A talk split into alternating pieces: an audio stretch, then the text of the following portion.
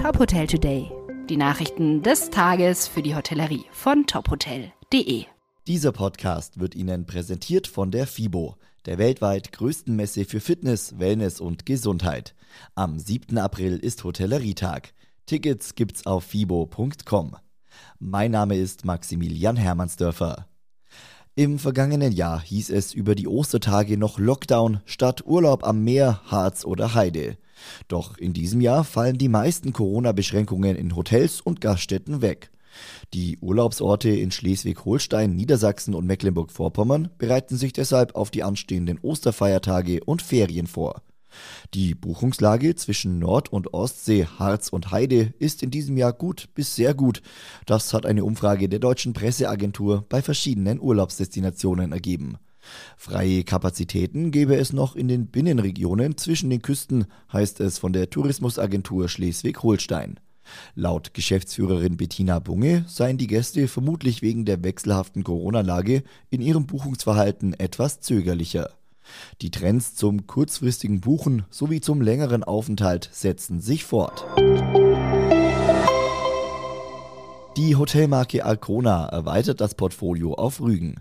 Im Kur- und Heilbad Göhren betreibt das Unternehmen ab Ostern das frühere Hotel Berliner Bär unter dem neuen Namen Kopmanns Hotel und Lädchen. Das neue Interieur soll auf die ehemals dörfliche Kaufmannskultur anspielen und den Charme der Tante Emma Läden verbreiten.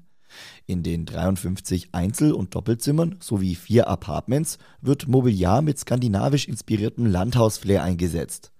Einheimische Leckerbissen und Souvenirs finden Gäste im Hotellädchen Emma. Nur wenige Minuten vom neuen Hotel entfernt befindet sich das View Hotel, das ebenfalls zu Arcona gehört. Die Partnerschaft zwischen den beiden Hotels soll den Gästen einige Vorteile bieten. So können Urlauber des Kopmanns beispielsweise gegen eine Gebühr den Wellness- und Spa-Bereich des View Hotels nutzen. Die NH Collection wird im kommenden Jahr ihr Debüt in Asien geben.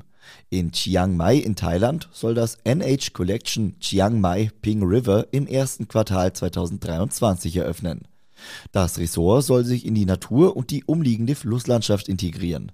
Zusätzlich zu den 79 Zimmern und Suiten wird das neue Hotel auch einen Pool, eine Sonnenterrasse, einen Mehrzweckraum mit Restaurant, Café, Kunstraum und Bar sowie ein Fitnesscenter umfassen.